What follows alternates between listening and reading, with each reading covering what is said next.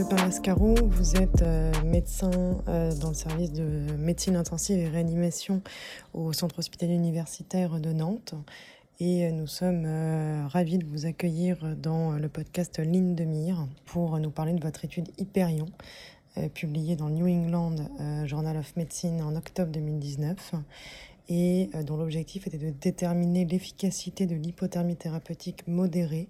au cours des 24 premières heures sur l'état neurologique de patients victimes d'arrêt cardiaque intra- et extra-hospitalier par rythme non choquable. Première question, pouvez-vous euh, nous expliquer euh, le contexte scientifique qui a justifié la réalisation de cette étude? Les trois principales euh, études ayant été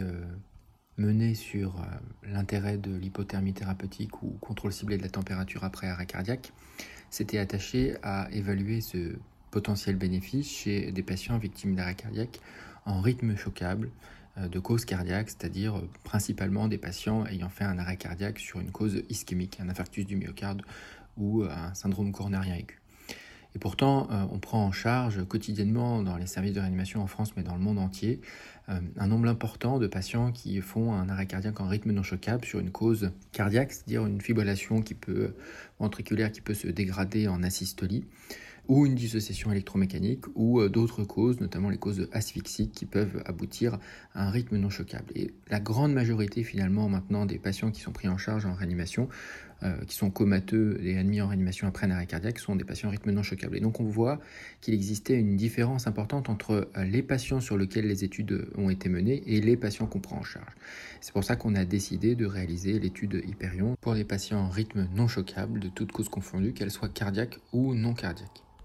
Deuxième question, pouvez-vous nous décrire euh, la population incluse dans cette étude et euh, les principaux résultats? C'était des patients qui étaient en rythme non choquable, c'est-à-dire en asystolie ou en dissociation électromécanique, qui étaient majeurs et qui ne présentaient pas de critères de trop mauvais pronostic qu'on avait défini un petit peu arbitrairement à l'époque par une durée no flow, c'est-à-dire la durée entre le patient, le moment s'effondrait ou un massage cardiaque était débuté de plus de 10 minutes. On estime qu'au-delà de 10 minutes, la, proportion de patients ayant une chance de survie euh, avec une récupération neurologique est quasiment euh, nulle, euh, ou une durée de low flow, c'est-à-dire une durée entre laquelle le patient bénéficie d'une réanimation cardiopulmonaire, qu'elle soit standard ou avancée par l'équipe du SAMU, et la récupération d'une activité efficace de plus de 60 minutes. Et donc, finalement, également les patients qui avaient plus d'un gamma kilominute de noradrénaline ou d'adrénaline à l'admission en réanimation. Les principaux résultats, c'est qu'on observait, euh, on a observé une amélioration du pronostic neurologique mesuré par le score CPC euh, à 90 jours, c'est-à-dire à 3 mois après l'arrêt cardiaque. Donc le score CPC est un score qui va de 1 à 5. 1, c'est récupération neurologique ad intégrum. 2, c'est une récupération neurologique un peu moins bonne, mais euh, le patient est capable d'effectuer les actes de la vie quotidienne et de travailler dans un environnement protégé. CPC 3, c'est le patient est dépendant pour les actes de la vie quotidienne. 4, c'est euh, un état euh, peu relationnel. Et 5, euh, c'est le décès ou, la mort encéphalique. Et donc on voit que on a observé à J90, c'est une psychologue, une neuropsychologue qui était en aveugle du groupe de randomisation, que la proportion de patients CPC 1-2 était plus importante dans le groupe hypothermie que dans le groupe normothermie. Et ça de manière significative avec un petit p qui était à 0,04 euh, et y compris quand on ajustait sur les critères de stratification, ce qui euh, doit être le cas dans les études randomisées. Troisième question, quelles sont euh, d'après vous les principales limites de cette étude? Les principales limites de l'étude qui ont été rapportées, c'est premièrement ce qu'on appelle un index de fragilité à 1, c'est-à-dire que si un patient avec un bon pronostic neurologique euh, n'avait pas été dans le groupe 33 mais dans le groupe 37, euh, l'étude serait devenue non significative au sens statistique du terme, c'est-à-dire que le petit p aurait été supérieur à 0,05.